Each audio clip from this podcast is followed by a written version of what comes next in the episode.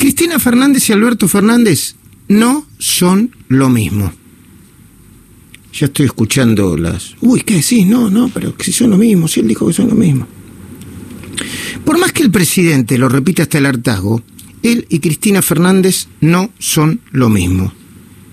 Ni piensan igual, ni persiguen los mismos intereses. Es más, cada vez que Alberto Fernández declara somos lo mismo, como hizo en las últimas horas, genera más desconfianza y resquemores dentro y fuera del gobierno.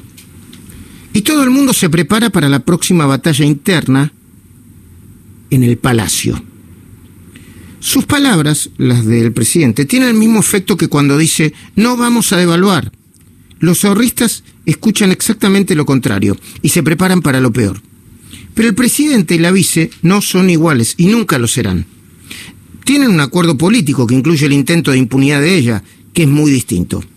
Pero no plantean las mismas soluciones para la economía, ni para la justicia, ni para vincularse con la oposición.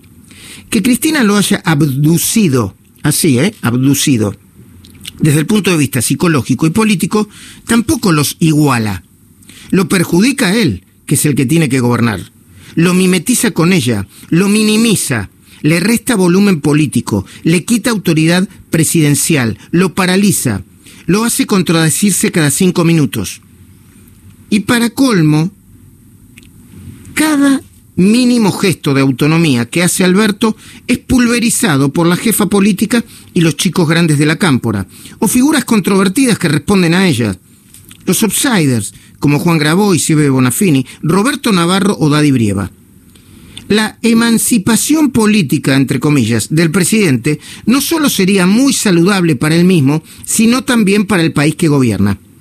Este fin de semana, un asesor de Alberto Fernández me preguntó, ponele que empezamos a mostrar mayor autonomía, ¿dónde crees que va a ir a parar el frente de todos? Le respondí con una anécdota que en su momento contó Eduardo Dualde. Estaba el expresidente en una reunión política de unas 500 personas. Transcurría el año 2009. Dualde entonces dijo, en referencia entonces a Néstor Kirchner, hay que sacar al loco. Y un asistente le respondió, todo bien, Dualde, pero fue usted el que puso al loco. Es el que puso al loco el que lo tiene que sacar. Para eso, para neutralizar a Cristina Fernández, se necesita algo más que en el peronismo escasea. Coraje político.